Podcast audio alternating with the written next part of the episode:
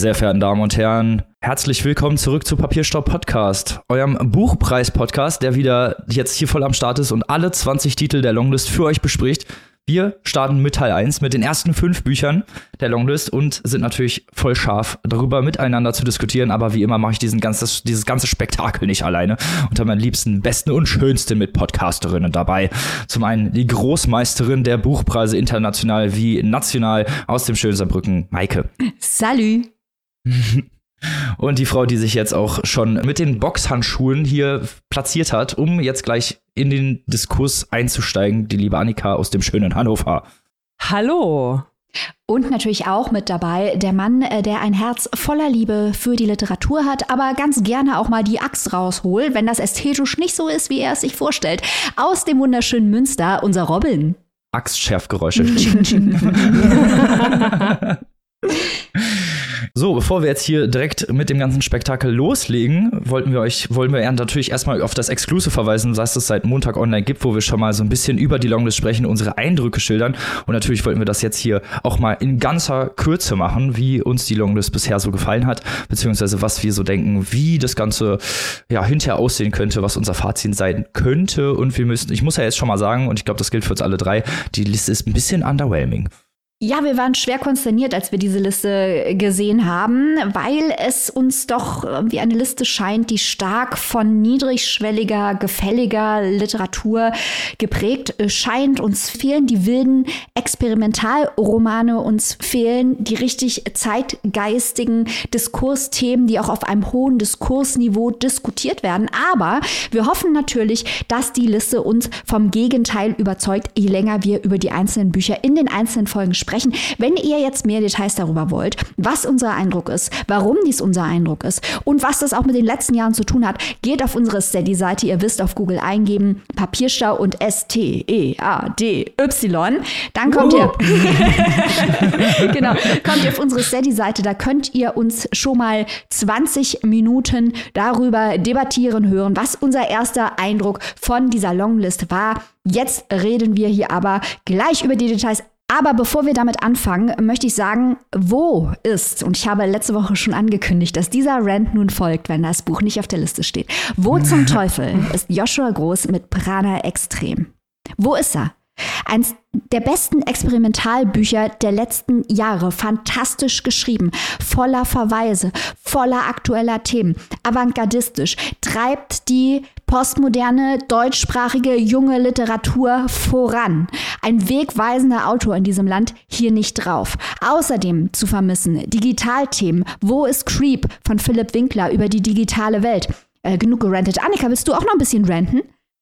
Ja, ich nehme den Ball mal direkt auf. Stichwort Digitalthemen plus Zeitgeist. Wo ist Julia von Lucado mit ihrem TikTok, mit dem Buch der Digitalisierungsthemen und überhaupt der ja, aktuellen zeitgeistigen Themen, der jungen Themen, der frischen Themen und das so diskutiert, wie man im Jahr 2021, 2022 darüber spricht. Und wo ist eine heiße Favoritin hier auch Claudia Schumacher mit ihrem sensationell tollen Debüt Liebe ist gewaltig äh, zum Thema Gewalt, zum Thema psychische Gewalt, äh, zum Thema Klassismus. Wo ist dieses tolle Buch? Diese beiden haben wir auch schmerzlich vermisst. Ja, also so viel vielleicht erstmal zu dem, äh, was uns auf jeden Fall auf der Liste fehlt.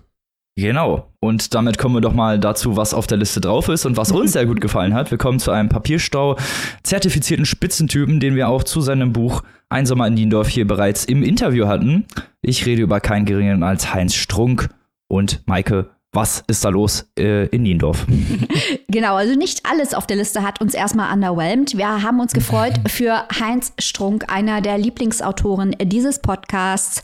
Wir haben es hier mit drei KomplettistInnen von Heinz Strunk Gesamtwerk zu tun in dieser Podcast-Crew. Wir feiern ihn, wir lieben ihn. Heinz Strunk, ein Sommer in Niendorf. Worum geht es in diesem Buch? Ein 51-jähriger Wirtschafts Rechtsanwalt, nimmt sich darin eine dreimonatige Auszeit an der Ostsee und die wird sein ganzes Leben verändern. Denn dieser selbstbewusste Protagonist zerfällt in tausend Stücke, um sich dann am Ende selbst neu zusammenzusetzen.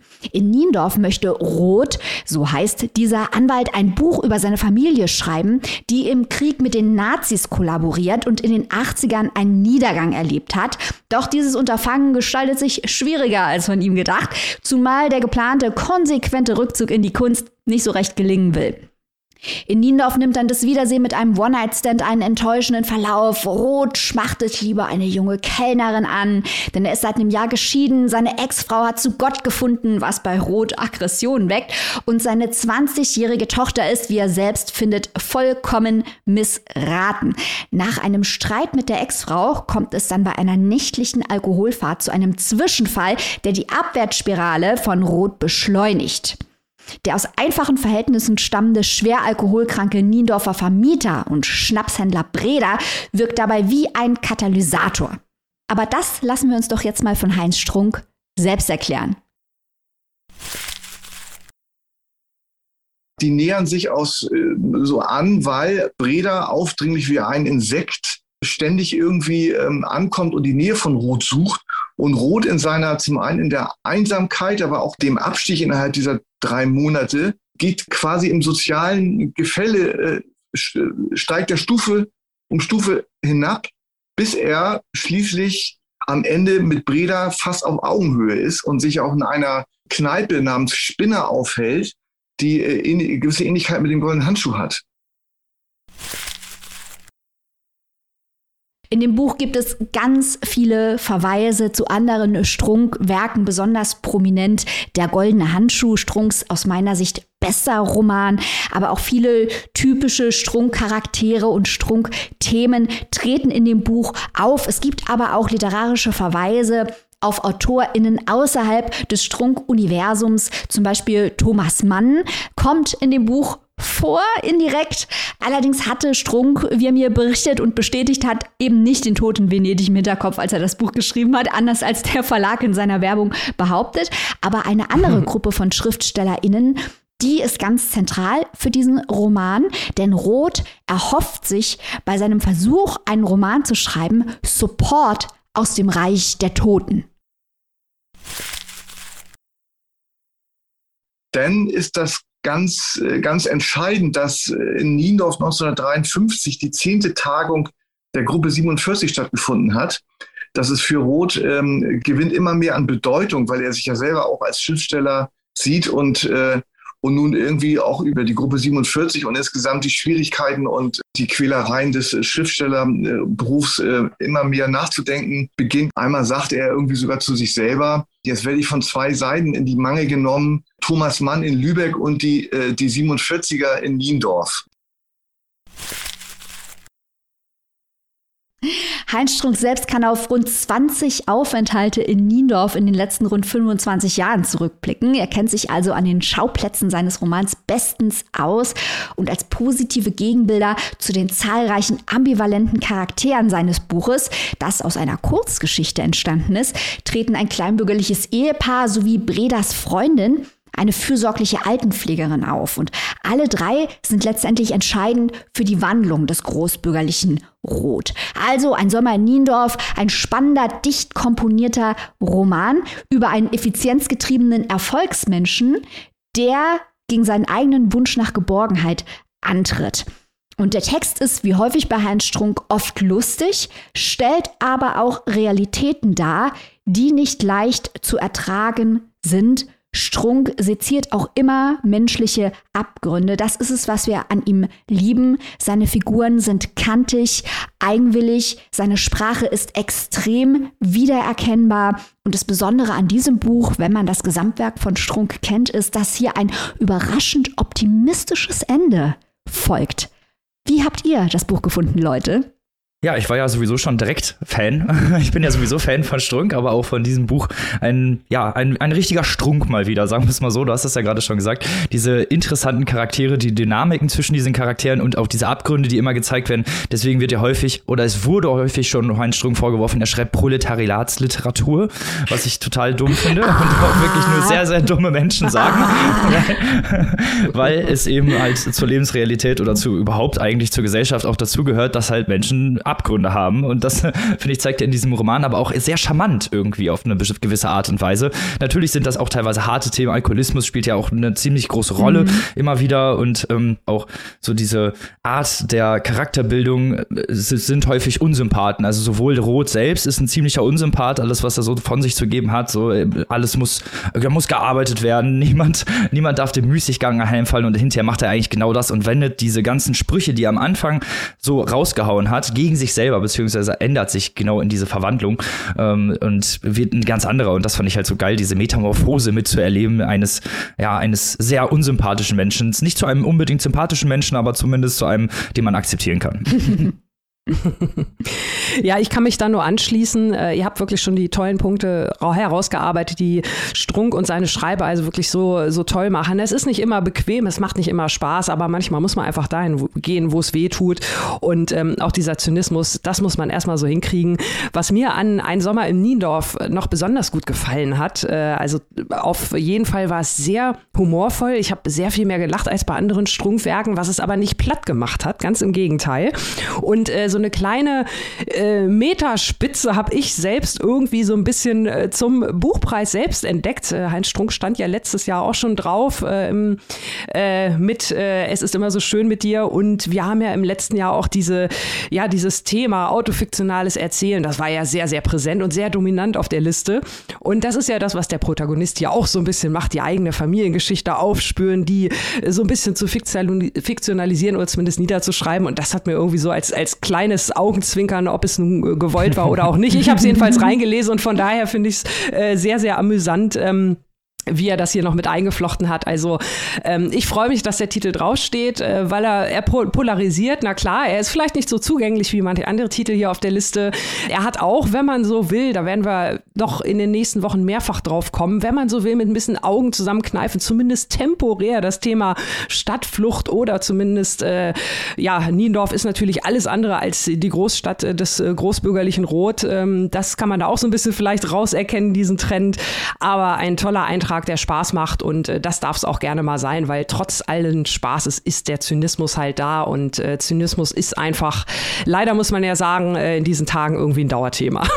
Ja, Strunk ist halt wirklich ein subversiver Künstler, der in ganz unterschiedlichen Bereichen unterwegs ist, eine sehr eigene Sprache hat, auch in den unterschiedlichen Bereichen sehr wiedererkennbar ist. Das ist halt keine Literatur für Leute, die sich danach sehen, sich mit ProtagonistInnen zu identifizieren oder irgendwie so Kuschelliteratur zu haben oder gerne auch alles erklärt zu bekommen für Leute mit einer niedrigen Ambiguitätstoleranz, die das nicht ertragen können, wenn die Figuren vielleicht mal schwierig sind oder unangenehm sind oder wenn es mal richtig eklig wird. Diese Ästhetik des Grotesken Grotesken und des Ekelhaften ist ganz wichtig bei Strunk.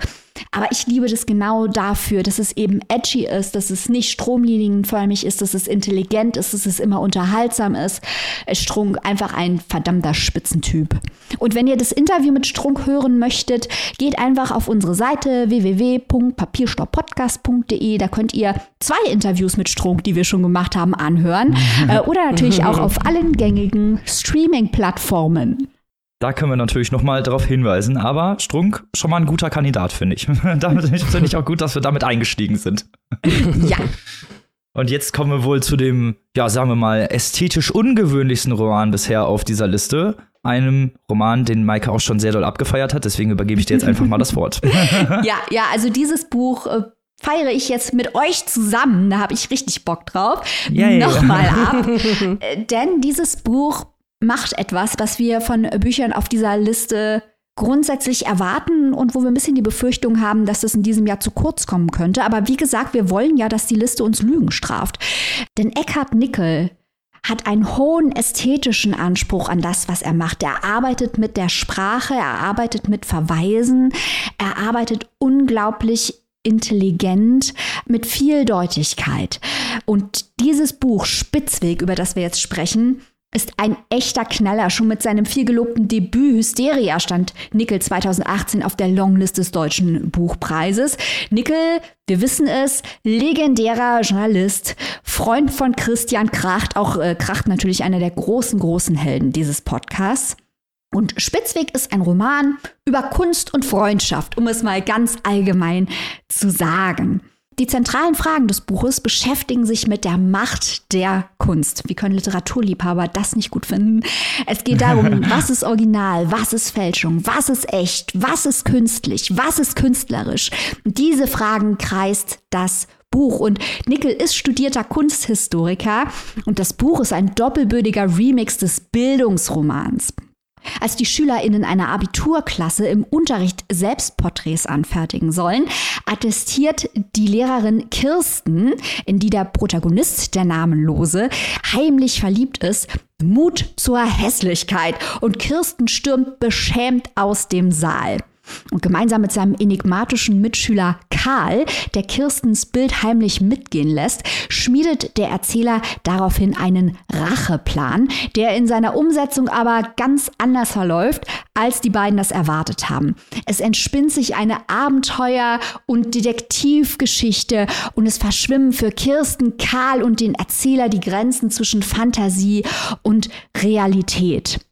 Über den eigensinnigen Kunstkenner Karl sagt der Erzähler, dessen gesamte Existenz sei aus ästhetischen Mosaiksteinen zusammengesetzt. Und auch der Roman ist ein eklektisches Spiel mit Verweisen auf Literatur, auf Gemälde, auf Fotografie, auf Musik, auf Film.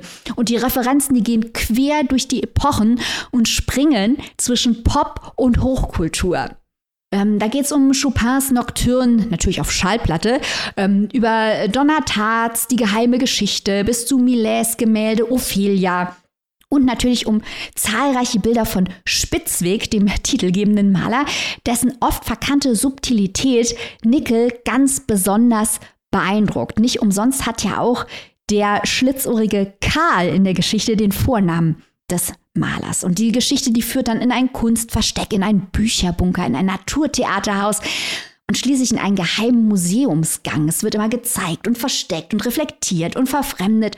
Und ein ganz, ganz zentrales Erzählelement sind Bildbeschreibungen, was aus Eckhard Nickels Sicht die Königsdisziplin der Kunstgeschichte ist. Kunstkritische feuilletonistische Debatten spielen im Roman eine wichtige Rolle. Die entfalten sich dann im Rahmen schulischer Aufgaben und Diskussionen zwischen den ProtagonistInnen. Und nachdem sie Kirsten mit ihrer Beurteilung des Selbstporträts verletzt hat, verweist die Kunstlehrerin zu ihrer Entschuldigung auf Baudelaire. Dieser habe nämlich im Bizarren Geschmack, Individualität und Stil erkannt. Deswegen habe ich Eckhard Nickel mal gefragt, ist der Roman etwa ein Plädoyer für bizarre Literatur? Ja, auf jeden Fall. Durch die Schule des Sehens kann einem die Kunst dabei helfen, sozusagen auch das Andersartige zu erkennen, zu verstehen und auch zu akzeptieren. Und insofern ist das auch eine moralische Komponente dieser Erzählung. Eingangs habe ich es schon erwähnt, das Buch ist auch ein wichtiger Text über Familie und Freundschaft. Äh, einer der besten Freunde von Nickel, Christian Kracht, wie gesagt. Und auch dazu hat mir Eckhard Nickel was erzählt. Die Familie ist sozusagen das natürliche Konstrukt und die Freundschaft ist das künstlerische und das künstliche, aber auch natürlich das gesuchte und gewählte Konstrukt des Zusammenlebens. Und ich glaube, das ist ein ganz großer Teil dieses Buches und auch ein großer äh, Aspekt, den das Buch, glaube ich, zu feiern hoffentlich imstande ist. Also dieses Buch ein riesengroßer eklektischer Spaß, der zeigt, wie Kulturdebatten sein sollen. Intelligent, aber auch voller Esprit und schlauer Wolken und hintersinniger Verweise. Das ist rasant, das ist eigenwillig, das ist komisch. Und ich habe vorausgesagt, dass es für den Buchpreis nominiert werden muss. ähm, was mir hier wirklich gefällt, ist, dass es hier um ganz abstrakte, komplexe Debatten geht. Also hier kann man auf Walter Benjamin verweisen, äh, das Kunstwerk im Zeitalter seiner technischen Reproduzierbarkeit und äh, wie gesagt Baudelaire und noch ganz viel anderes ist da drin. Aber das ist einfach so funky, unterhaltsam, intelligent verpackt, dass es eine wahre Freude ist. Leute, wie hat's euch gefallen? Ich kann dir da nur vollkommen zustimmen. Also den, das, das Adjektiv, was mir als allererstes hier eingefallen ist, ist wahnwitzig. Ich fand es richtig wahnwitzig, dieses, dieses Buch. Ich bin da total gerne mit durchgestiegen, auch diese ganzen, du hast es ja erklärt, diese ganzen Verweise und auch teilweise diese Kunstverstecke, die man hat. Ich habe mal so ein bisschen, ich habe mich da auch so richtig durchgegoogelt, auch bei den ganzen Künstlern und diesen kleinen Zitaten, die da auch immer mal wieder drin sind und habe mal geguckt, okay, was hat Spitzweg eigentlich gemalt? Und da sind teilweise auch Bilder, die genau, also ästhetisch zumindest so vom Ambiente, von der Atmosphäre halt wirklich auch von Karl Spitzweg gemalt gemalt wurden, diese ganzen Verweise, diese, diese Parallelen, die er zieht, die äh, Nickel hier aufmacht, die sind so interessant. Und was ich auch sehr gut fand, äh, hat er auch in einem O-Ton gesagt, den wir in der Folge drin hatten, dass ähm, ja dieses Weggehen vom Digitalen, vom Digitalen zum Analogen, zur analogen Kunst wieder hin zurück, wie wichtig die ist und dieses, dieser ganze Roman ist ja sehr zeitlos irgendwie. Also das geht bei der Sprache los, die eigentlich für so Abiturienten sehr altertümlich anmutet, nenne ich es mal. Die würden ja so nie reden, das ist ja wenig Jugendsprache, sondern halt sehr, sehr hohe, ja, hoher Sprachgebrauch, nenne ich es einfach mal. Und dadurch. Extra künstlich, genau. am Thema ja. angelehnt, ja. Ja, am Thema angelehnt, genau. Bildungssprachlich, künstlerisch aufgeladen, so ein bisschen altertümlich und dieses Zeitlose, finde ich, ist es halt wieder sehr zeitgeistig, um ehrlich zu sein, weil nämlich auch immer so ein bisschen, ja, was von dem, von der Idee des Autors zum einen mitschwingt und zum anderen aber auch dieses Zeitlose halt äh, sehr gut ist, um es nochmal in 20 Jahren zu lesen. Also dieses Buch wird an Relevanz Relevanz für generell den Leser und die Leserin wenig verlieren. Was mir auch sehr, sehr gut gefallen hat, ist überhaupt so die Deutungsebene, die man diesem Buch anheim stellen kann oder wie, wie die Leser und Leserinnen dieses Buch lesen, weil es ist gleichzeitig Fenster, also dass Nickel halt was zeigt, äh, beschreibt und auch dem Leser was beibringt, gleichzeitig aber auch wieder Spiegel äh, des, des Leser und äh, des Lesers überhaupt, weil ähm, jemand, der sich vielleicht mit Kunst auskennt, das ganz, ganz, ganz anders lesen würde als jemand, der sich mit Kunst nicht auskennt und trotzdem beides hinter gut finden könnten. Das äh, ist ein Talent, das haben nicht viele. Mhm. Und deswegen hat mir Spitzweg so unfassbar gut gefallen, weil es hier, ach, ich liebe einfach Metaspiele.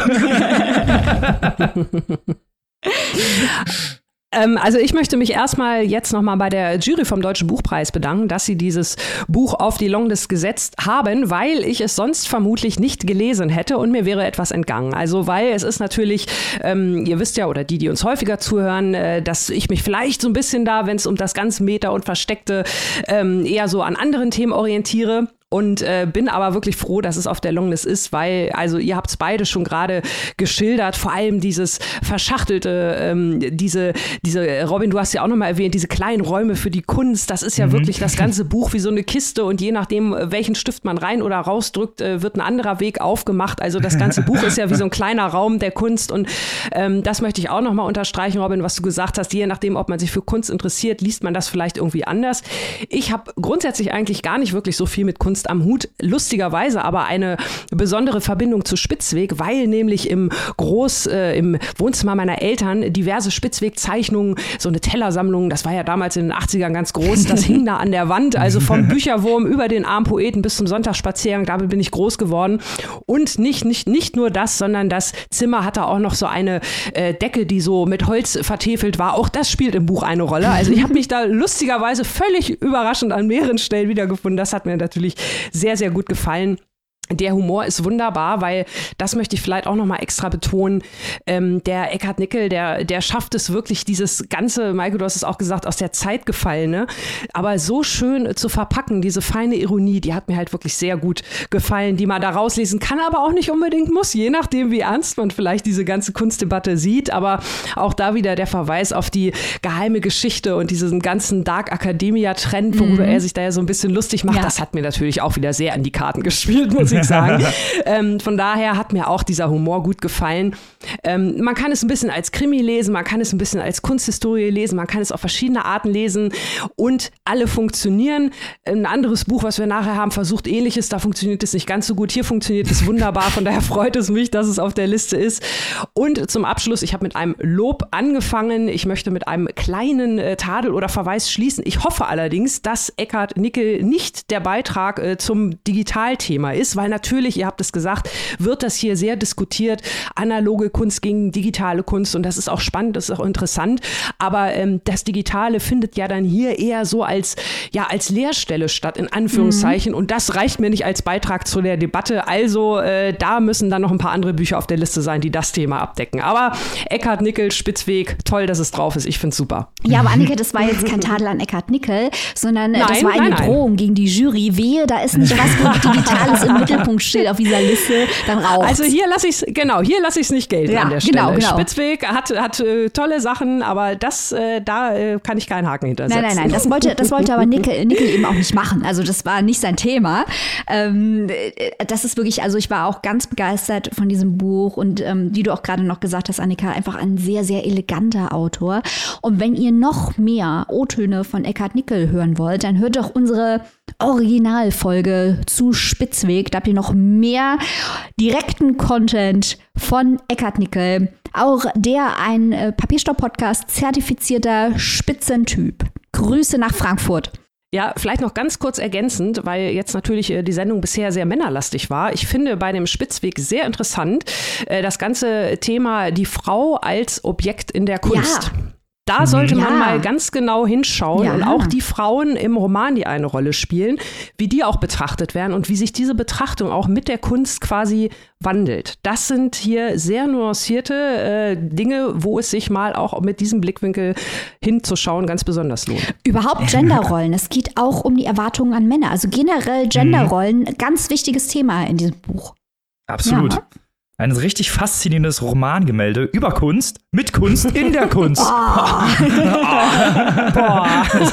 ich mir da noch als kleinen Abschlussbummo aufgespart. Oi, oi, oi, oi. Auch für Banausen geeignet. Banausen zertifiziert. genau.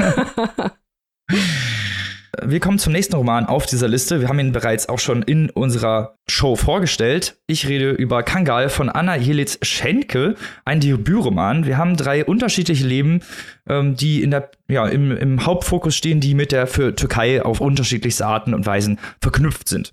Wir haben zum einen erstmal das junge Paar Dilek und Taykin, das in Istanbul wohnt. Dilek betreibt einen Social Media Account mit dem Namen Kangal, der Titel, das titelgebende Wort, auf dem sie ihr regimekritische Posts postet und dadurch natürlich ja, von Bedrohung, äh, äh, von Verhaftung und Inhaftierung bedroht ist. Dilek flüchtet dann in einer Nacht- und Nebelaktion, ohne ihrem Freund Taykin Bescheid zu sagen, nach Frankfurt und möglichen Repressalien und Inhaftierungen zu entgehen. Tolkien versucht derweil herauszufinden, wieso sie das gemacht hat und versucht auch herauszufinden, ob sie überhaupt eine Akte hat, ob sie überhaupt von, äh, also von Inhaftierung bedroht ist oder von Verfolgung bedroht ist. Und die letzte Perspektive, die wir haben, ist Ayla. Ayla ist die Cous- Cousine von äh, Dilek und lebt schon äh, seit ihrer Geburt in Deutschland. Äh, Gerade hat sie eine Scheidung hinter sich, die we- wegen häuslicher Gewalt des Ehemanns und studiert heimlich hinter dem Rücken ihrer Eltern. Dilek und Ayla waren in der Kindheit immer beste Freunde, haben sich immer getroffen, wenn Ayla äh, in Istanbul war, beziehungsweise in der Türkei selbst. Und ge- ein Eklat der Eltern über das Regime, das AKP AKP-Regime, führte zum Bruch der Beziehung. So, Dilek und Ayla freunden sich jetzt so wieder so ein bisschen an, wobei Ayla und Dilek komplett unterschiedliche Sicht auf die Türkei haben. Ayla kennt das nur aus ja, der touristischen Perspektive, die ab und zu mal in die Türkei reist und diese ganze Verfolgung, dieses Regime, dieses AKP-Regime und die ganzen Inhaftierungen auch überhaupt gar nicht so sieht und das auch gar nicht so schlimm sieht, im Gegensatz zu Dilek, deren Freunde teilweise inhaftiert wurden. So, Natürlich beschäftigt sich das Buch erstmal mit Angst und Furcht und Unsicherheit. Äh, Das ist diese ganze Atmosphäre, äh, die Sprache und Charaktere werden davon aufgeladen durch diese Inhaftierung, durch die Angst, die damit einhergeht. Und das ist so ein direkter Vergleich zwischen den beiden Sichtweisen von der Türkei, also von Türken, die in der Türkei leben, und von Deutsch-Türken außerhalb der Türkei, die das nur eben aus dem Urlaub kennen. Und äh, dieser Kontrast wird hier sehr deutlich aufgezeigt.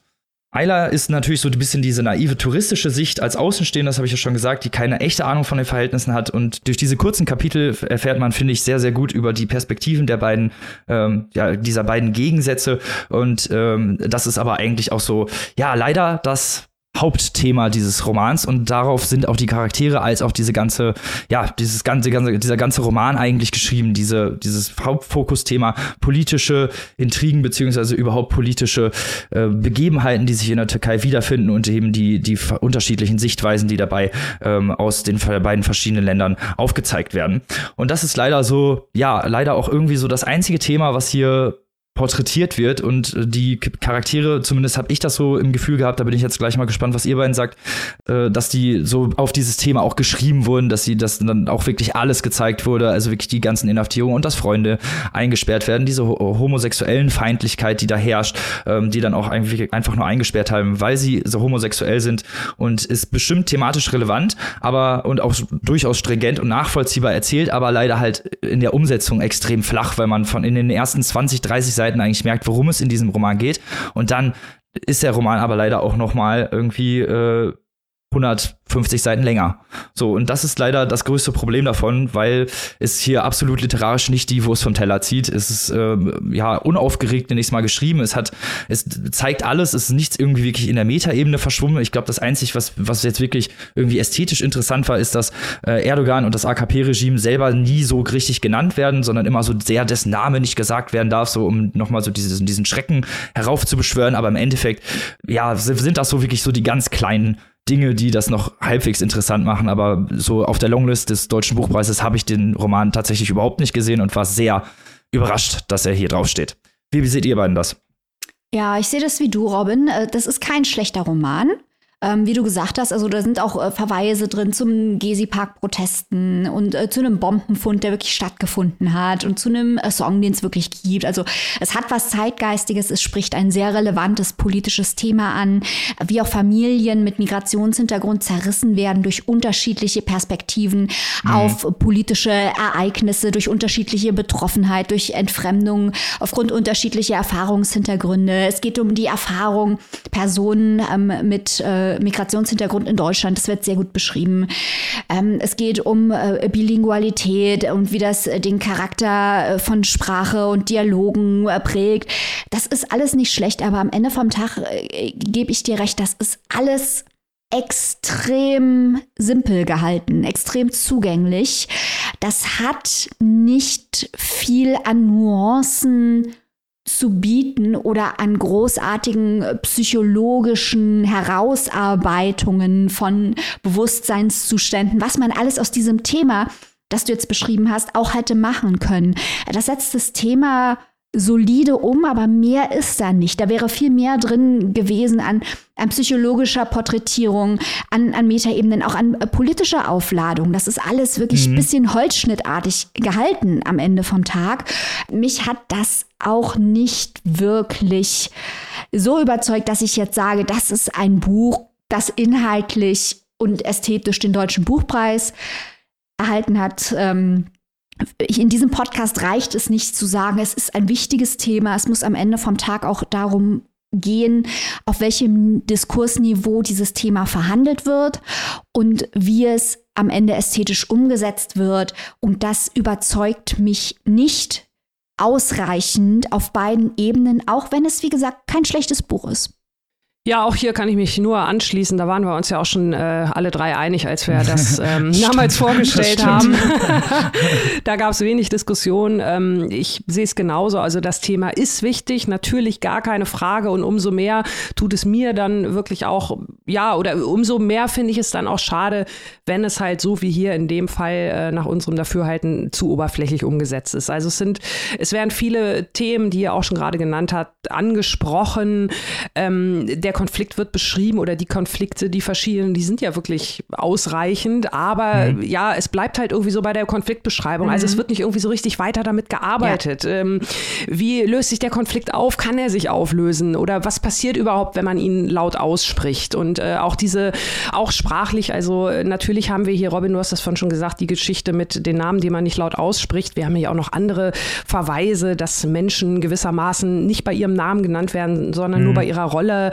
Das sind auch natürlich interessante Sachen, aber das ist mir auch nicht, nicht ausformuliert genug gewesen. Also da hätte ich gerne noch mehr dran äh, drüber, drüber gehört. Da wäre noch mehr Potenzial gewesen, gerade wie gesagt, weil das Thema so wichtig ist und dann ist es auch völlig in Ordnung, weil man sich nur auf ein Thema konzentriert, aber da muss das halt auch richtig sitzen und ähm, ich glaube, da ist deutlich mehr rauszuholen. Also von daher, ähm, ja, natürlich ist es ein wichtiges Thema, aber das alleine reicht dann auch nicht unbedingt. Das muss natürlich dann auch entsprechend umgesetzt sein mhm. und ähm, das fand ich hier auch eher ein bisschen auch underwhelming. Ja, leider schon, wirklich. Also ich fand auch das Ende leider irgendwie nicht gut. Es zerläuft Mhm. halt einfach Mhm. irgendwie. Die Geschichte kriegt keine Wendung, keine richtige Auflösung. Also, ähm, weiß ich nicht. Äh, das, was ich auch schon gesagt habe, das mit den Eltern, die Elternrolle hätte ich auch noch mal total interessant gefunden. Ja. Gerade diesen Bruch zwischen der Familie. Das wäre Mhm. viel interessanter gewesen, wenn das noch mal ein bisschen mehr im Fokus gestanden hätte. Und auch so ein bisschen dieses traditionelle Werte versus progressive Freiheit, was ja auch im Roman immer mal wieder vorkommt, aber nur am Rande. Und das ist halt so schade eigentlich, weil es so viel Potenzial gegeben hätte, da über diese Themen auch noch mal ein bisschen weiter sich zu erufern und halt eben nicht nur dieses eine Fokusthema ähm, Sicht von Deutschen, von Deutsch-Türken in Deutschland und versus Türken in der Türkei. So, ne, das ist, da hätte, da wäre einfach noch ein bisschen mehr Potenzial gewesen und das ist eigentlich schade. Ja. Es ist einfach vage und sprachlich, Hm. sprachlich nicht eigensinnig genug am Ende vom Tag. Ja. Zu wenig eigenes irgendwie, weiß ich nicht. Mhm. Also und auch irgendwie zu, zu forciert hatte ich das Gefühl. Also ich weiß nicht, ob euch das auch so ging, aber ich hatte so Mhm. das Gefühl, dass es so sehr forciert war eben auf dieses Thema und alles andere so ein bisschen dann so am, am Rande mitgespielt hat. Und ich, wenn, wenn ich schon merke, dass irgendwie Charaktere oder bestimmte Begebenheiten darauf forciert sind, das Thema des Buches abzuholen, dann bin ich schon immer raus. Und das mag ich nicht, so aufgesetzte. Künstlichkeit. Außer sie ist Teil der Ästhetik und Teil der Parodie, aber in diesem Fall ist das ja überhaupt nicht par par parodistisch gemeint. Nee, aber Robin, auf der Liste Okay. ist doch ein anderes Buch zum vergleichbaren Thema, das dir viel besser gefallen hat. Richtig, das war eine sehr schöne Überleitung Yes. zur nächsten. ähm, ich, jetzt geht's um Jins von Fatma Aydemir. Fatma Aydemir ist Redakteurin der Taz, schreibt dort über Popkultur, Literatur und die Türkei und das passt auch sehr, sehr gut auf den Roman Jins. Wir haben eine Familie Ende der 1990er Jahre, lernen wir sie kennen, die Familie Je äh, Yilmaz. Der Vater Hüseyin hat, äh, ist ja seit vor fast 30 Jahren aus einem kleinen türkischen Provinzdorf nach Deutschland ge, ja, emigriert, hat 30 Jahre schwere Arbeit in einer Metallfabrik verrichtet, am Schmelzofen und ähm, so nach und nach so seine Familie mitgeholt, seine Frau und zwei der vier Kinder.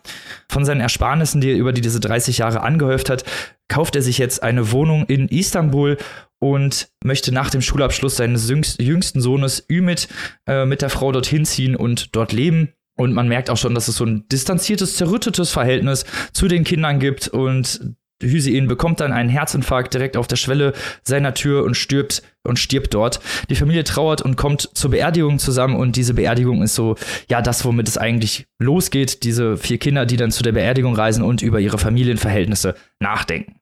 Eingerahmt ist das Ganze äh, in sechs großen Kapiteln. Also erstmal haben wir ganz vorne den Vater und ganz am Ende die Mutter und in der Mitte stehen die Kinder. Dadurch sieht man so eine sehr weite Dynamik der unterschiedlichen Sichtweisen und Beziehungen der einzelnen Personen auf sich gegenseitig, auf sich als Familie und natürlich auch die verschiedenen Lebenseinstellungen, die die, die, die verschiedenen Personen hier leben. Die Kinder sind alle aus der dritten Person erzählt mit äh, Emotionen, Gedanken und ihren so alltäglichen ja, Geschichten, auch teilweise Traumata aus der Kindheit, die eine Rolle spielen. Bei den Eltern, diese Klammer, die ich gerade schon erklärt habe, ähm, sind, ist alles in der Du-Perspektive geschrieben, also in der zweiten Person Singular, aus Sicht eines unsichtbaren, allwissenden Geistes des titelgebenden Djinns. Und das ist ästhetisch durchaus sehr interessant, zumal man halt über den ähm, Roman, äh, über den Verlauf des Romans einfach ganz, ganz viel über diese Charaktere kennenlernt, über ihr Denken auf dem Weg zu dieser Beerdigung, auch über ihre ganzen verschiedenen Einstellungen zum Leben und auch vor allem ganz, ganz wichtig, so in, immer wieder Retrospektiven in die Vergangenheit, die dann aufgerollt wird, die sie selber dann eigentlich geistig verarbeiten. Ganz krasser, ja, Plot, ganz krasses Thema ist hier traditionelle Werte versus progressive Lebensstile. Äh, Die Eltern, die so sehr, ja, traditionell sind, die Kinder, die eigentlich fast allesamt daraus ausbrechen und sich teilweise auch mit diesen traditionellen Werten überhaupt nicht mehr identifizieren können, was natürlich auch zum Bruch der Familie führt, was teilweise auch zu Geheimnissen führt und sich auch gegenseitig und also die Kinder untereinander nicht unbedingt ehrlich sein können, weil sie nie genau wissen, wer snitcht jetzt hier oder wer erzählt den Eltern irgendwas.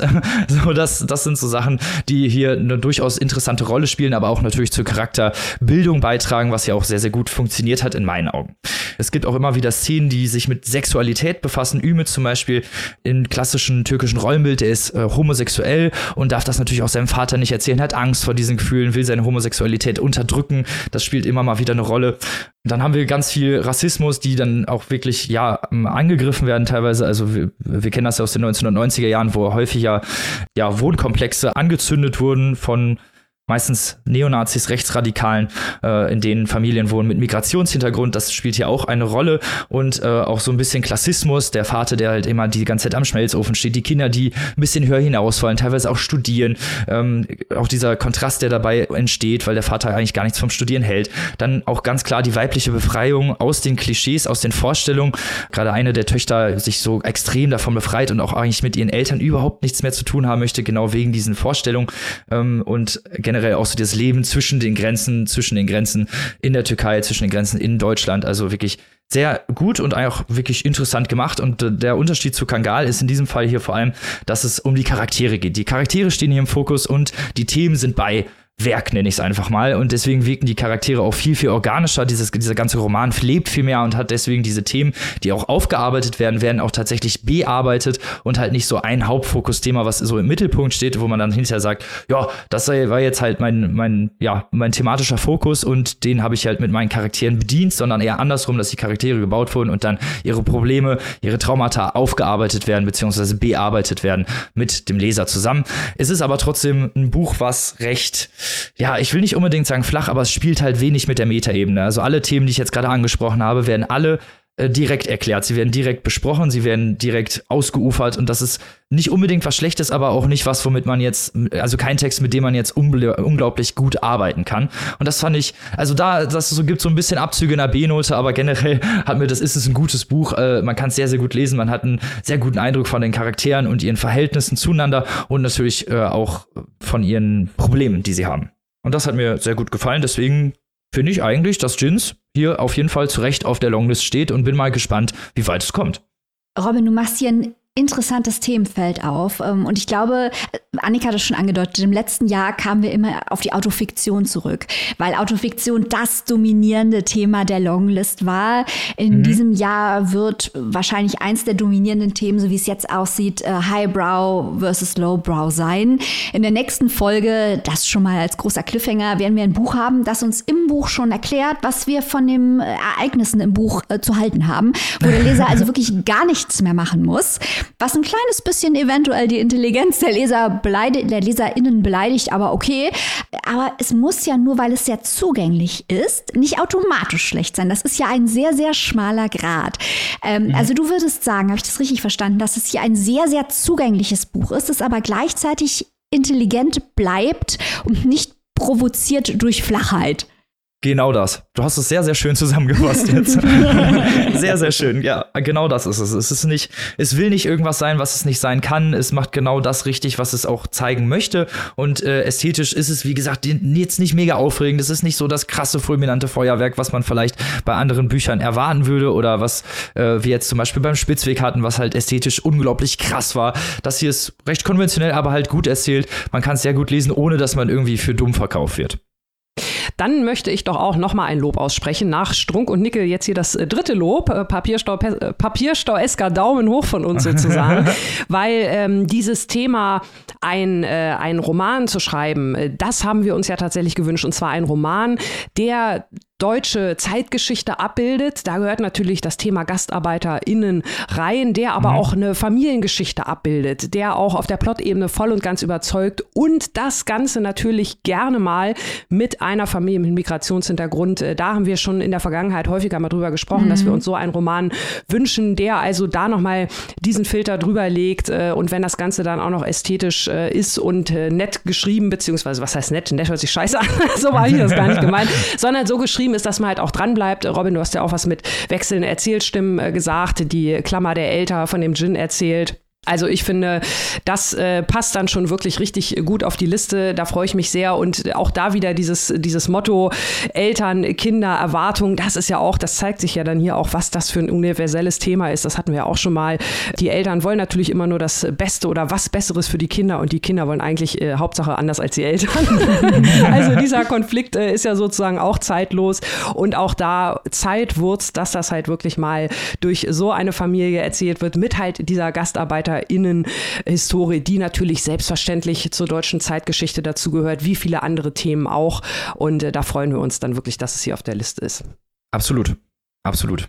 So, und jetzt kommen wir zu einem Buch, was wir noch nicht vorgestellt haben. Aber ihr werdet da ja jetzt gleich noch, glaube ich, etwas ausufernder drüber sprechen. Deswegen lege ich mich jetzt einfach mal zurück, hole mir das Popcorn und bin gespannt, was ihr zu Christine Bilkaus nebenan erzählt. Ja, genau. Wir fangen jetzt nämlich mit den Büchern an, die wir noch nicht in der Sendung vorgestellt hatten. Die vier Beiträge bisher hatten wir schon. Jetzt kommt also das erste neue Buch und zwar von Christine Bilkau Neben an. Das ist hier der erste neue Eintrag. Worum geht es? Wir blicken auf ein Dorf am Nordostseekanal, das im wahrsten Wortsinne zweigeteilt ist, nämlich durch besagten Kanal und auch noch vom Aussterben bedroht. Also die Thema, äh, die Thematik des Dorfsterbens steht hier sehr im Mittelpunkt. Wer ist noch da? Wer kommt hin? Wieso, weshalb, warum? Und wir haben zwei dieser Dorfbewohnerinnen, die hier im Mittelpunkt stehen. Das ist zum einen Julia, die aus der Großstadt mit ihrem Ehemann Chris aufs Dorf gezogen ist. Dort ja, ihrer Leidenschaft dem Töpfer nachgeht, so einen kleinen Keramiktonladen eröffnet hat in dieser aussterbenden Innenstadt des kleinen Ortes und neben dieser Arbeit vor allem von einem ganz, ganz großen Wunsch geprägt wird und zwar dem Wunsch nach einem eigenen Kind. Das ist also ihre äh, ja, Handlungsmotivation, das, was sie antreibt, dieser Traum auf dem Dorf leben und die Familie um sich herum wachsen zu sehen und natürlich das Ganze möglichst ökologisch mit allem, was dazugehört. Und hier können wir schon ein Thema erkennen. Ich habe es vorhin bei Strunk schon mal kurz angerissen. Dieses ganze Thema der Dorfidylle oder der ja etwas wokeren Gesellschaft, sage ich mal, die aufs Dorf geht oder Selbsterzeuger, Dörfer etc. pp. Das ist also so ein Thema, das werden wir in den kommenden Wochen noch mal häufiger hören. Von daher werden wir da auch noch mal ganz genau bei den entsprechenden Büchern drauf schauen. Die zweite Frau, die hier im Mittelpunkt steht, ist die Astrid. Sie ist schon etwas älter. Julia, das habe ich ganz vergessen. Sorry, ist übrigens 38, also hört ihre biologische Uhr auch dann ganz, ganz laut und doll ticken.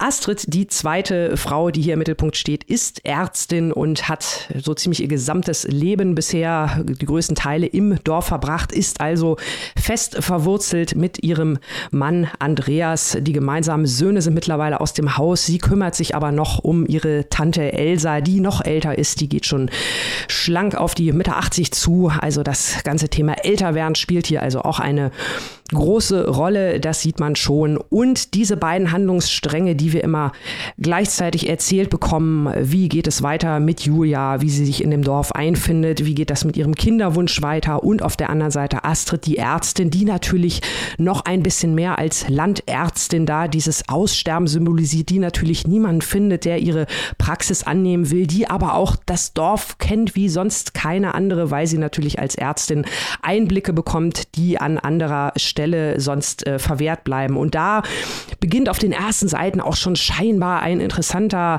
Handlungsseitenplot. Astrid wird nämlich als Ärztin zu einer toten Frau gerufen und sie vermutet eventuell bewusstes oder unbewusstes Eingreifen des Ehemannes.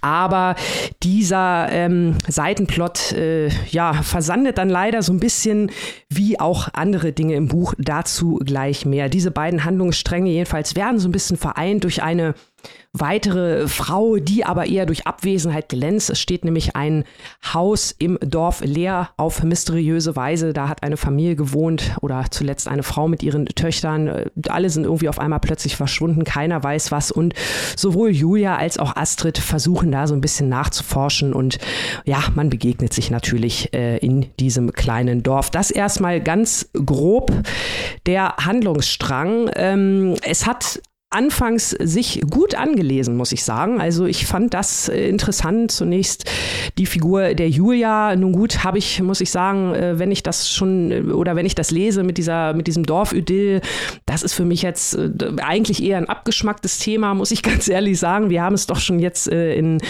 vergangenen Jahren häufiger mal gehabt, diese Thematik. Von daher schauen wir mal. Gut, okay, es ließ sich so ein bisschen gut an, was vor allem an Astrid und an dieser sich eventuell entwickelnden äh, Kriminalgeschichte abzeichnete, auch mit dem leerstehenden Haus, so ein paar Thriller-Elemente, aber leider ist dann irgendwie äh, nicht mehr viel passiert. Ich kann es gar nicht anders sagen. Also ich habe das Buch weitergelesen und äh, muss unterm Strich sagen, dass ich mich doch sehr gelangweilt habe, weil auf der Plot-Ebene nicht wirklich viel Interess äh, Interessantes weiter passiert.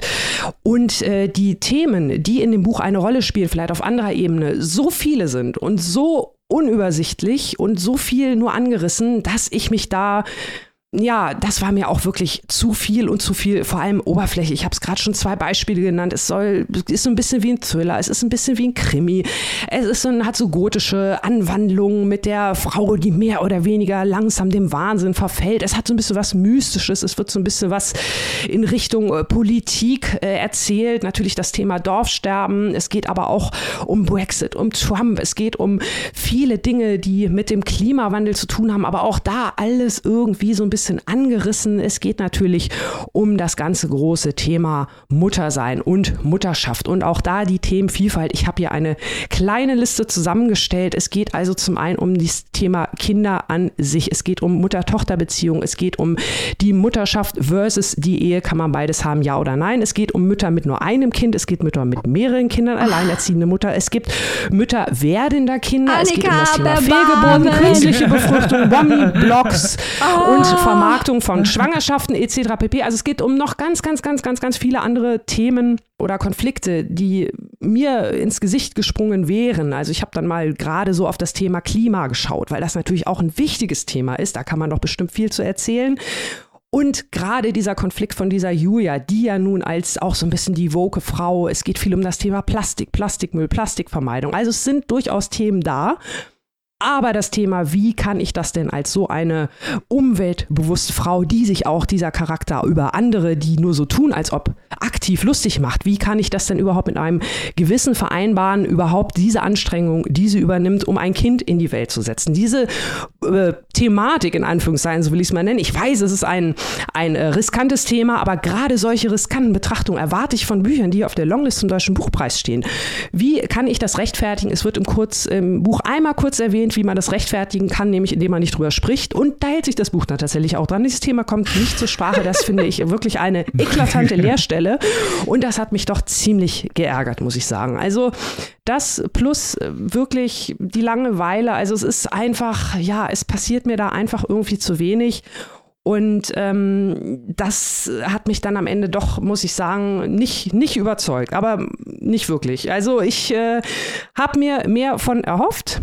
Aber äh, so wie hier diese Konflikte, diese Ironie, man hätte da weitaus mehr, auch da wieder vielleicht ein bisschen Vergleich zu Kangal, zu der Kritik. Hier hätte man mehr machen können, sich einfach auf vielleicht zwei, drei Themen konzentrieren und sei es nur das ganze Thema Mutterschaft und die, die werdenden Kinder. Also da sind ja interessante Dinge dabei, aber es verpufft und dann ist es am Ende einfach zu viel. Und ähm, nur so eine Aufzählung von Themen das reicht mir dann am Ende des Tages nicht aus. Maike, hat dir das gereicht? Du hast es ja auch gelesen. Was hast du dazu? Ja, ich habe eine super gute Nachricht für die deutschsprachige Gegenwartsliteratur. Äh, denn zu behaupten, dass es sich bei diesem Buch um einen der 20 besten Romane des Jahres handelt, ist vollkommen bizarr, absurd. und ja, und eigentlich zum Lachen, ja. Dieses Buch, also ganz ehrlich, Annika, ich habe, als du die Themen aufgezählt hast, habe ich Flashbacks gekriegt. Ganz ehrlich. Also das ist wie du sagst. Und ich durfte ja nicht mal ausreden. Ja, ja, ja. Ich habe versucht, ich hab versucht, ihm ein Ende zu machen, weil ich körperliche Schmerzen bekommen habe, als ich dir zuhören äh, musste. Also ich höre dir natürlich gerne zu, aber dieses Buch, also äh, ja, ähm, das ist unglaublich konservativ erzählt mit einer Funktionssprache, die eigentlich überhaupt keine lyrische Qualität oder eigenen Ton oder irgendwas hat. Und wie du sagst, es ist Nebelschwanliteratur. Ähm, es ist, als Leser bekommt man Themenkonfetti in die Augen geschmissen. So nach dem Motto, schau mal, ich bin wichtig, denn ich feuer dir um die Ohren. Das, das, das, das, das. Aber Themen anzusprechen, ist keine Form der literarischen Verarbeitung. Diese Themen werden nicht durchgearbeitet. Das hat eigentlich überhaupt kein Diskursniveau. Diese Themen werden nicht wirklich durchdacht, durchgearbeitet. Es sind keine dreidimensionalen Figuren, mit denen man mitgeht. Äh, äh, es ist unglaublich auch simplistisch in seiner Nachricht, auch, auch was feministische Themen, die da auch drin vorkommen, angeht. Unglaublich simplistisch. Es ist äh, zeitgeistig auf eine Art und Weise, weil es diskursrelevante Themen sind. Es sind identitätspolitische Themen teilweise auch äh, darin. Aber am Ende vom Tag ist es auch so ein kleines bisschen ein Buch über äh, Mittelklasse-Boomer in ihren Einfamilienhäusern. Das wird, ja, nee, man muss es wirklich so sagen. Nicht, dass sich in diesen Einfamilienhäusern auf dem Land keine Dramen abspielen können. Aber dann darf man das nicht so lapidar aufarbeiten. Denn es versucht sich an einer Art ähm, Biedermeier, Jeremias Gotthelf, die schwarze Spinne. Du hast gesagt, Annika, es hat so äh, äh Gothic-Elements äh, von, mhm. von Horror unter der Idylle, was auch Gotthelf macht. Aber es ist halt wirklich Gotthelf für, für, für Arme. Und was ich auch noch ansprechen möchte, ist, diese ganze Plotline mit der Frau, die aufs Land geht und um sich dann vollständig zu fühlen, äh, sich nach einem Kind sehnt wird von der diesjährigen Bachmann-Preisgewinnerin, der wunderbaren Anna Marwan, in ihrem Text Wechselkröte lächerlich gemacht. Das halbe Buch erzählt eine Plotlinie, die die diesjährige Bachmann-Preisträgerin als Parodie verarbeitet hat, woraufhin sie den Bachmann-Preis gewann und womit mit Recht.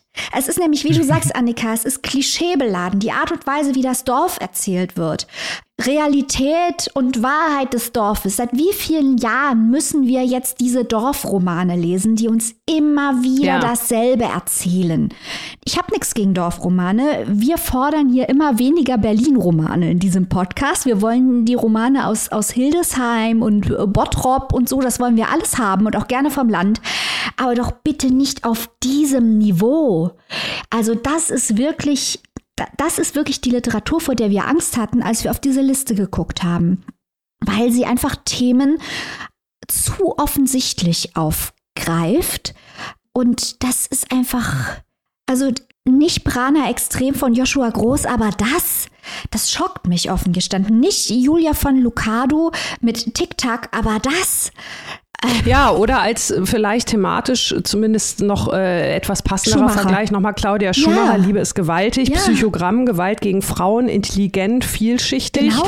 Ähm, okay, man könnte argumentieren, da geht es hauptsächlich um äh, privilegierte Frauen, ja, aber hier auch ja. genauso. Ne? Also von daher, ähm, ja, das ist wirklich, wenn man den direkten Vergleich zieht, und dafür sind wir ja heute hier, es ist ja nicht nur die reine Rezension äh, von dem Buch, sondern es ist halt natürlich auch die Frage, Longlist ja oder nein. Und in dem dem Vergleich, äh, also da muss ich auch sagen, also das ist ja wirklich schade. Schade, schade. Äh, diese Themenvielfalt, Konfetti, was du vorhin gesagt hast, äh, finde ich wirklich super gut. Also wenn man Themenbingo spielt, gewinnt man mit diesem Buch jede Karte, gar keine Frage. Ähm, aber das ist hier halt nicht der Maßstab. Und äh, da finde ich es wieder schade, weil es gibt ja alle diese Themen. Ne? Es mhm. ist wirklich alles, jedes Thema, die Liste ist wie gesagt noch viel länger, jedes Thema ist wichtig, jedes Thema ähm, hat eine Betrachtung verdient, aber so wird es halt echt nur beliebig unterm Strich nicht. Ja. Und damit tut man den Themen dann irgendwie auch keinen Gefallen. Also ich finde es dann wirklich schade. Also ich hätte da vielleicht wirklich dann nur die Julia, dieser, dieser Weg, den sie da geht, in den Wahn hinein, weil irgendwann ist es ja ein Wahn, machen wir uns mal nichts vor, die Dinge, die sie da am Ende in Betracht zieht. Mhm. Ähm, da allein das hätte man wow, irgendwie deutlich besser noch rausarbeiten können. Vielleicht hätte man den ganzen anderen Kram, weil so bleibt er dann am Ende hängen. Und das finde ich halt wirklich echt schade. Also das war mir einfach äh, zu viel gewollt, ganz eindeutig. Ja, es ist halt ein Roman, der Behauptungen aneinander reiht. Es ist nicht, mhm. ähm, also wir, äh, ein Podcast, der sich wie wir für experimentelle Literatur einsetzt, ist natürlich gegen grundlegende Regeln beim Schreiben. Das ist Quatsch. Aber wenn man auf die alte Weisheit äh, Show, Don't Tell geht, muss man sagen, das Buch ist halt wirklich Tell and then Tell some more. Mhm. Das sind alles Behauptungen, die innerhalb dieser literarischen Welt nicht sensibel werden. Und da werden weitere Behauptungen aufgestellt. Und Haupt, das sind dann häufig halt auch wirklich Thesen. Das ist ein Thesenroman, der nur aus Thesen besteht und zwischen diesen Thesen sind Leerstellen oder verbindende Elemente, äh, die nicht zum Leben erweckt werden. Also das ist wirklich also das enttäuscht. Ja, und dann da, da, fehlt dann halt noch, da fehlt dann halt noch irgendwie noch, äh, noch die Extrawürze, ne? Sei es ja. halt eine feine Ironie, sei es, äh, keine Ahnung, der, der super, super Plot-Twist, irgendwas hätte noch gemusst, aber es ist auf der mhm. Plot-Ebene, wie gesagt, ich weiß gar nicht, was da noch irgendwie sonst groß passiert ist. Und auf der Themenebene kratzt es wirklich überall nur an und ähm, ja, nee, also im Vergleich zu den Sachen, die wir darauf vermissen, ne, wie, wie gesagt, thematisch habe ich jetzt schon ein Beispiel gebracht, äh,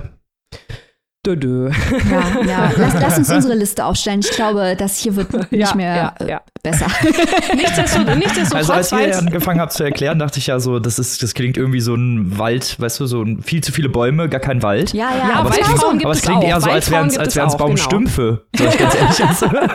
Ja, also du kannst sehr weit sehen, weil das Gebiet sehr flach ist, Robin. Das ist richtig. Ja, also wir haben auch Da hab Waldfrauen, wir haben gut. wir haben äh, Moosfrauen aus dem Riesengebirge. Also es ist wirklich für, für jeden Genre, für jede Genre-Liebhaberin ist äh, hier irgendwie was dabei. Nee. Wenigstens mal kurz angerissen. Nee, nee. Nee. Okay, uncool. so, damit kommen wir, wie du es gesagt hast, direkt auch einfach mal zu unserer Shortlist. Lassen wir das ruhen. Nebenan.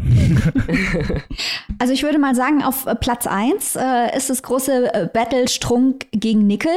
Ähm, meine Stimme, und das ist jetzt wahrscheinlich überraschend, aber hi- hier in diesem direkten Kampf gibt meine Stimme ganz knapp an Nickel. Was sagt ihr? Meine auch. Ja? Ich schließe mich da einfach mal an, ja, Ja? auf jeden Fall.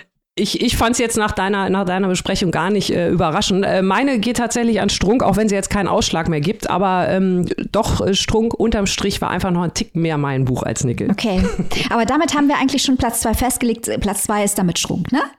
Genau. Ja. Ja, Ohne weitere Ja. Diskussion. Ich glaube, Platz drei ist auch relativ schnell festgelegt. Gins. dann Ja. machen wir Gins, genau. Ja. Ja. Ganz eindeutig. gut, und dann haben wir eigentlich noch Platz 4 und 5. Die würde ich tatsächlich leer lassen, sag ich ganz ehrlich. Also ich sehe weder Kangal auf der Shortlist, bei uns zumindest, noch äh, nebenan. Ich finde das progressiv. Warum müssen wir eigentlich die fünf, äh, beziehungsweise ab nächster Woche ja sechs Plätze, weil auf der offiziellen Shortlist sechs Bücher stehen werden. Warum müssen wir die voll machen, wenn die Bücher uns nicht überzeugen? Machen wir nur drei Plätze. Genau. Diese drei Bücher, Sommer in Niendorf, Spitzweg und Gins, die sehen wir auf der Shortlist oder würden wir auf der Shortlist sehen. Für Kangal und nebenan hat es leider nicht gereicht. Nee. Mal schauen, ob wir die Liste nächste Woche füllen können oder ob wir hier eiskalt das nicht weiter Wieder drei ja, Titel genau. Weiterhin möchten wir überrascht werden. Wir möchten Lügen gestraft werden. Ja. Wir möchten unsere eigenen Worte fressen Ja, wollen. zeig's uns, Buchpreis. Zeig's uns. Yes! Yes, wir sind auf jeden Fall gespannt. Und ihr könnt natürlich auch gespannt sein auf nächste Woche, sind wir wieder am Start. Montag gibt's wie immer ein Gorless Exclusive über ein äh, extraterrestrisches Thema, nenn ich's mal. Von wem könnte das wohl sein? Ja, oh, das ist eine gute Frage, Annika. So, und bevor wir uns jetzt hier verabschieden, wollen wir uns nat wollen wir natürlich noch mal unserer besten, liebsten und tollsten Steady Community danken, die natürlich jetzt das Exclusive von letzter Woche über unsere Vorschau sich reinziehen können und natürlich nächste Woche das bereits angekündigte Exclusive und wollen uns natürlich einfach bedanken, dass ihr da seid, dass ihr uns finanziert mit Liebe, Herz und finanziell. We love you! Korrekt. Hashtag Facts. Genau. Und dann bleibt uns nur zu sagen, liebe Leute, nächste Woche geht's weiter. Die nächsten fünf Titel werden besprochen. Bis dahin bleibt gesund, lest was Gutes und wir hören uns wieder. Auf Wiederhören. Tschüss. Tschüss!